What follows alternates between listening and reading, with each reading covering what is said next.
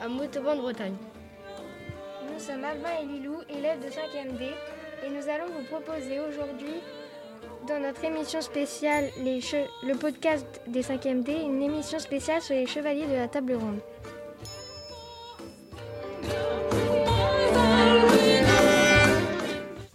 Alors Lilou, que va-t-on découvrir dans cette émission? Eh bien, Albin, nous allons tout d'abord nous intéresser à la table ronde, puis nous parlerons de Galade, de la fée Morgane, de Guenièvre, Yvain et Lancelot. Ensuite, nous finirons cette émission par Tristan et Iseut.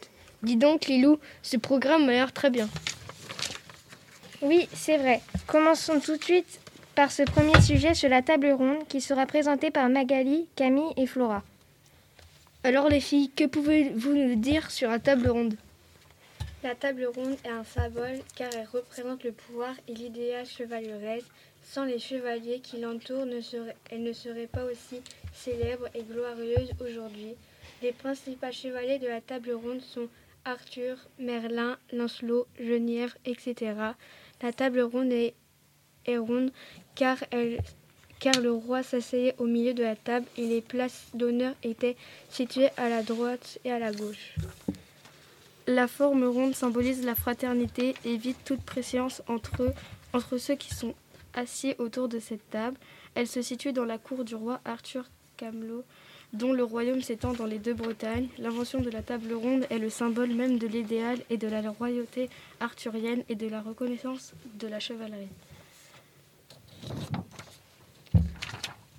Les auteurs médiévaux lui donnent un caractère, lui donnent un caractère universel en expliquant que la table est ronde car elle signifie la rondeur du monde et le cours des planètes et des astres. C'est Arthur qui fit faire la table ronde. Les chevaliers de la table ronde ont fait serment que jamais une dame ou une jeune fille ne, ne viendra cher- chercher secours et qu'ils leur portent et qu'ils lui porteront toute l'assistance qu'ils pourront et que jamais non plus un homme ne viendra leur demander de l'aide pour une cause sans obtenir leur aide. La table ronde est une table légendaire.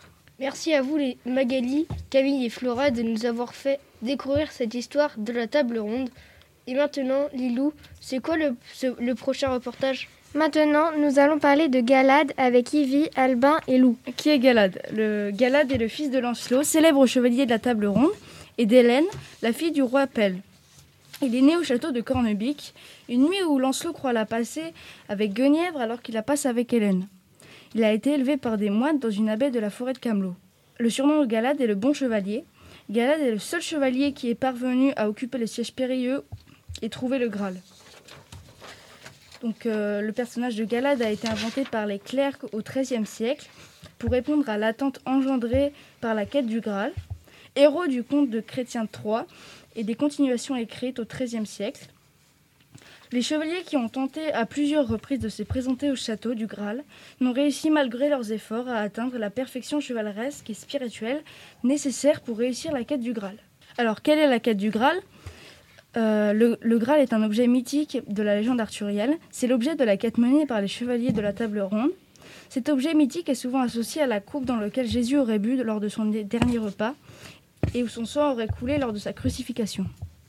Comment Galad a trouvé le Graal? Il est adoubé par son propre père, Lancelot, un jour de Pentecôte, et entre dans la confrérie des chevaliers de la table ronde. Dès son arrivée à Camelot, à la cour du roi Arthur, des événements surnaturels désignent Galad comme celui qui aurait conquéri le Graal. Galad a une épée. Excalibur n'est pas la seule épée à porter un nom. L'épée aux étranges attaches, dont le fourneau s'appelle Mémoire de sang, appartient à Galad. Galad était déjà à Cornebic lors de notre arrivée ainsi que Lancelot. Tous les quatre, nous fûmes les seuls chevaliers autorisés à voir le Graal. J'ignore pourquoi.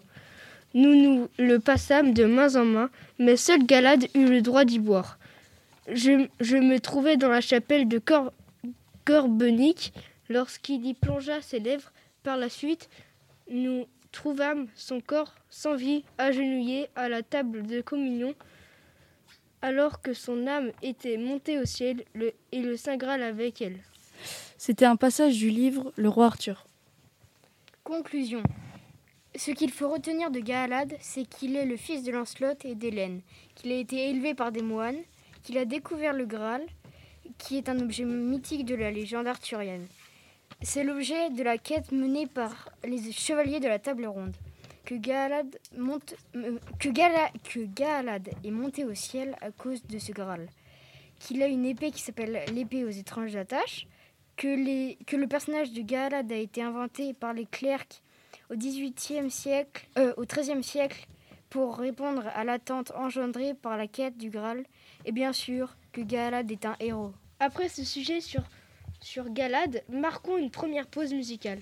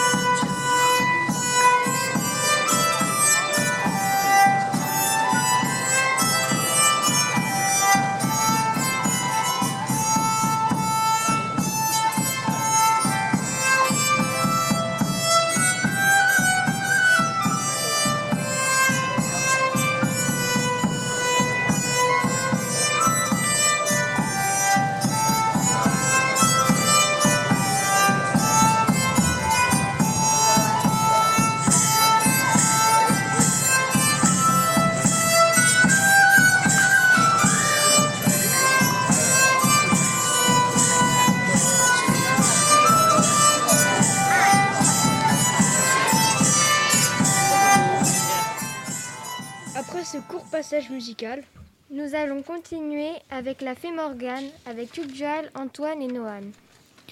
Bonjour, nous allons, trava- nous allons parler de la fée Morgane. La fée Morgane est la fille de Gorlois et d'Iguerne, demi-sœur sœur, euh, demi-sœur d'Arthur, sœur de Viviane et de Morgause. Pouvoir. Élève de Merlin, elle possède de puissants pouvoirs magiques, comme celui de voler ou de se métamorphoser. Lieu de naissance, Tintagel. La fée Morgane était une demi-sœur d'Arthur. Ses parents étaient Ygerne et Gorlois, ducs de Cornouailles, supplantés par Uther en vue de la conception d'Arthur. Morgane étudia la magie sous la direction de Merlin. Elle avait le pouvoir de guérir, de changer de forme, de s'envoler et, et surpasser ses autres sœurs en beauté et habileté. Au fur et à mesure du développement de la légende, l'influence de Morgane fut présentée comme de plus en plus maléfique en Petite-Bretagne. On a voulu situer son château où Arthur lui aurait rendu visite près d'Ouelgouat. Merci à eux de nous avoir présenté la fée Morgane. nous allons poursuivre avec Guenièvre. Alors, Maïli, qui est Guenièvre? Guenièvre se dit en gallois et en breton Gwenwyfer, signifie blanc fantôme. Dans les livres Le roi Arthur, Guenièvre est la fille du roi Léo de Grand. Guenièvre est née à Camélidée. Elle est l'épouse du roi Arthur et, par conséquent, la reine de Bretagne. Cependant, leur couple n'est pas le plus solide qu'il soit. Ils n'avaient pas d'enfants et ils étaient entachés de tromperie. Guenièvre est malgré tout un soutien indéfectible d'Arthur. Son principal défaut est qu'elle ment à son mari, le roi Arthur, en le trompant. Ses principales qualités sont sa beauté et son caractère aimable. Elle apparaît dans le film Lancelot réalisé par Jerry Schucker, sorti en 1995. Elle apparaît aussi dans le livre L'enfant reine, de, euh, écrit par Nancy Ma- Monsieur Sanzy, et dans le livre Lancelot ou le chevalier de la charrette, écrit par Chrétien de Troyes en, en mille- 1190. Guenièvre est aussi une héroïne du cycle arthurien breton. On va vous présenter une scène que nous avons créée. Il était une fois le roi Arthur, suzerain de Bretagne, qui était tombé sous le charme de la fille du roi Léo de Gros. Tout allait bien jusqu'à ce que Lancelot arrive. Suite à cela, Guenièvre est tombée amoureuse. Le roi Arthur la prit et décida de la brûler vive. Sur le moment, Lancelot arriva pour la secourir. Chevalier, munissez-vous de votre écu, de votre épée et grincez, grimpez sur votre destrier. Dépêchons-nous, nous n'avons pas une minute à perdre. Pendant ce temps-là, tenu par ses bourreaux, Guenièvre se dirigea sur le bûcher. Elle était très pâle. S'il vous plaît, épargnez-moi de ce cauchemar. Je vous promets de ne jamais revoir Lancelot. Non, pas question, tu es là. Ma bien-aimée, je suis là maintenant. Je te protégerai et t'aimerai jusqu'à la fin de mes jours. Dagarou Aran veut dire je t'aime en breton. Messire, détachez-la, sinon je vous, je vous, je vous anéantis. Arthur était sur le point de la brûler jusqu'à ce que Lancelot dégaina son épée et trancha la gorge d'Arthur. À dos de cheval, ils s'enfuirent dans la forêt, heureux, et eurent beaucoup d'enfants. Donc voilà, c'était une scène inventée et interprétée par Maëlie, Nylan et Zora. Quelle histoire, la vie de Guenièvre Nous allons enchaîner sur Yvain avec Aurélie, Enora et Manon. Yvain est un chevalier de la table ronde. Il fait partie des chevaliers courtois et a tué l'ancien l'ancien gardien de la fontaine, le chevalier noir. Il a épousé ensuite l'ancienne épouse de, du chevalier euh, qu'il a tué. Et cette euh, dame s'appelait Lodine. Lodine lui pardonna enfin euh, car il était parti. Euh, Yvain, c'est un personnage du cycle breton et c'est un chevalier courtois. Il a préféré l'aventure à l'amour. Il doit accomplir des prouesses pour reconquérir son cœur de, sa, le cœur de sa dame. Alors, une des quêtes qu'il va réaliser est euh, quand il va devenir fou car il a préféré les tournois à sa dame et dépassé le délai convenu qui était d'un an. Il va devenir fou et, par et rester euh, dans la forêt de Brocéliande. Et un jour, il euh, va rencontrer un lion qui se fait attaquer par un dragon. Et il va sauver le lion. C'est pour ça qu'on le surnomme Yvain ou le chevalier au lion. Nous continuons cette émission par Lancelot avec Evan, Romain et Yanis. Alors, qui était Lancelot? Lancelot du, du, lac est né à Trèbes en, en Armorique.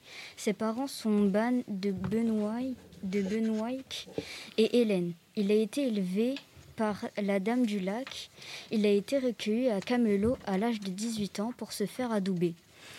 Il fut chevalier le lendemain. Il est le meilleur chevalier de la table ronde. Il est vaillant, passionné, héroïque, courtois, courageux. Il n'est malheureusement pas fait pour la quête du Saint Graal, car il n'a qu'un seul défaut, l'amour interdit pour Guenièvre, épouse du roi Arthur, Lancelot a un fils qui s'appelle Galad. Nous allons maintenant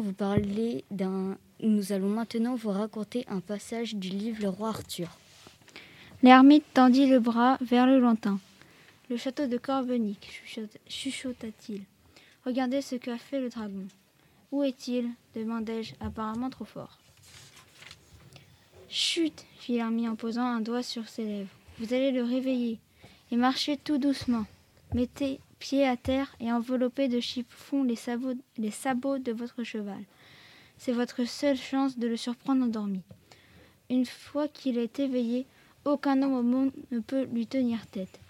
Je ne vais pas plus loin, je n'ose pas. Dieu vous bénisse, Lancelot. Et sur ces mots, il disparut dans la forêt. Je descendis donc de mon cheval et continuai à pied, l'épée au poing. Pendant une demi-journée, je sillonnais cette désolation sous un soleil de plomb, à la recherche du dragon. J'étais si affaibli par la soif que je dus faire un faux pas car je trébuchais et tombais. Aussitôt, j'entendis un rugissement semblable à celui qu'aurait poussé cent ours en colère, et un gigantesque dragon roussâtre, aux ailes déployées, surgit du sol à proximité du château et fonça sur moi en crachant le feu.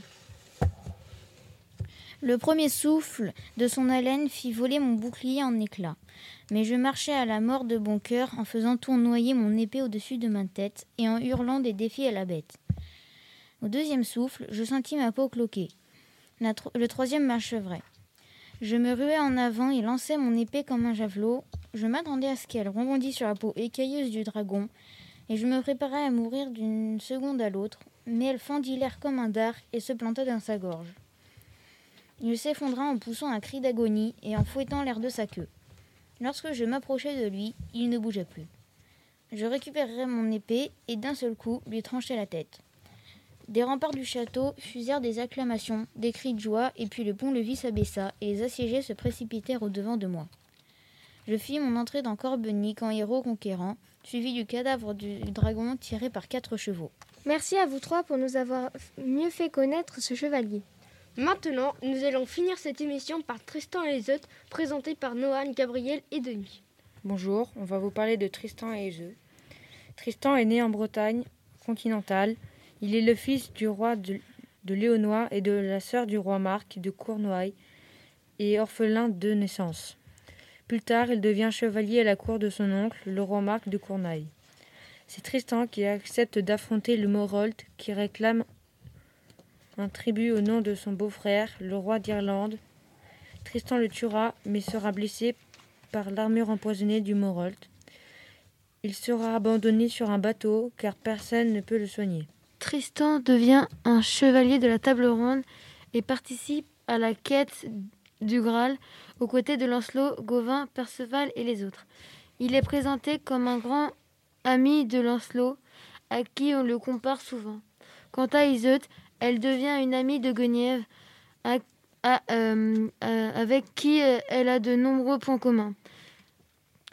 Euh, Tristan sait jouer de la harpe comme Guenièvre. Tristan est considéré comme le troisième chevalier du monde derrière Lancelot et Gauvin. Plus tard, Tristan épouse une autre Iseux, Iseux aux mains blanches. Il est à nouveau blessé plus tard par une arme empoisonnée et est mourant. Il envoie alors chercher Iseux, la blonde, pour le soigner. Le bateau hissera une voile blanche si elle est à bord et noire s'il n'est pas. Jalouse, Iseux aux mains blanches annonce que le bateau hisse une voile noire. Tristan meurt alors de désespoir. Dès son arrivée, Iseux se laisse mourir contre lui. Dans certaines versions, on les enterre à proximité l'un de l'autre et des végétaux sortent des tombes pour se rejoindre. D'après certaines sources, ce serait un rosier pour Iseux et une vigne pour Tristan, qui sont les symboles de la Vierge et du Christ. Merci les garçons pour cette dernière intervention. C'est la fin de cette émission de Web Radio consacrée aux chevaliers de la table ronde. Nous espérons que cela vous a plu et vous souhaitons une bonne journée. Au revoir.